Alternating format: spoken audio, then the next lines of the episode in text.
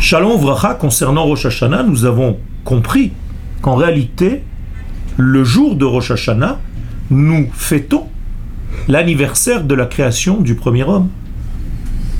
Et nous avons vu le début du texte de mon maître, le Rav Zuckerman Shlita, qui explique en réalité l'homme est l'essentiel de la création. À tel point qu'en réalité, tous les jours qui ont précédé à l'apparition de cet homme sont considérés comme une année. Bien que cette année n'est composée que de cinq jours, c'est-à-dire du 25 Elul jusqu'à la veille de Rosh Hashanah. À Rosh Hashanah, le jour de la création de l'homme, on commence une nouvelle année. C'est-à-dire que les comptes des années commencent par le, la deuxième année en fait, car la première année est considérée comme étant le Tohu. Le Tohu qui en réalité veut dire qu'il n'y a pas d'ordre. Il y a un désordre complet dans l'univers. Et la première mise en ordre de cet univers, c'est donc le jour même de l'apparition du premier homme, donc six jours après la création du monde. Ce sixième jour est le jour de Rosh Hashanah que nous fêtons aujourd'hui.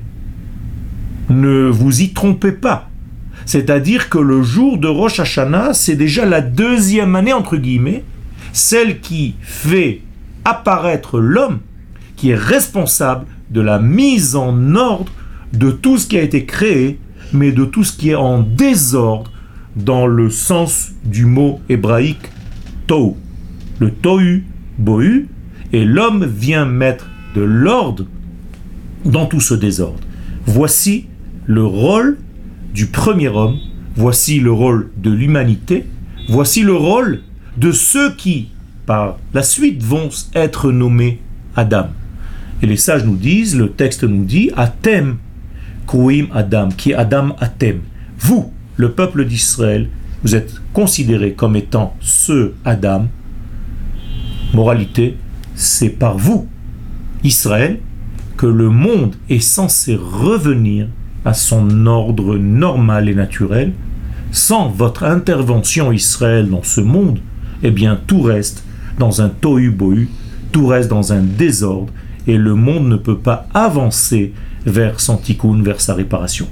Donc Akadosh Baruch a créé l'homme, cet homme va prendre une nouvelle forme, le peuple d'Israël, et le peuple d'Israël est censé, comme le premier homme, entrer dans le septième jour, car il a été créé le sixième jour, je vous le rappelle, et son but c'est tout simplement de pénétrer vers le degré 7. C'est-à-dire que le peuple d'Israël aujourd'hui doit amener, acheminer le monde vers son septième jour, vers son septième millénaire, vers le Shabbat de l'humanité.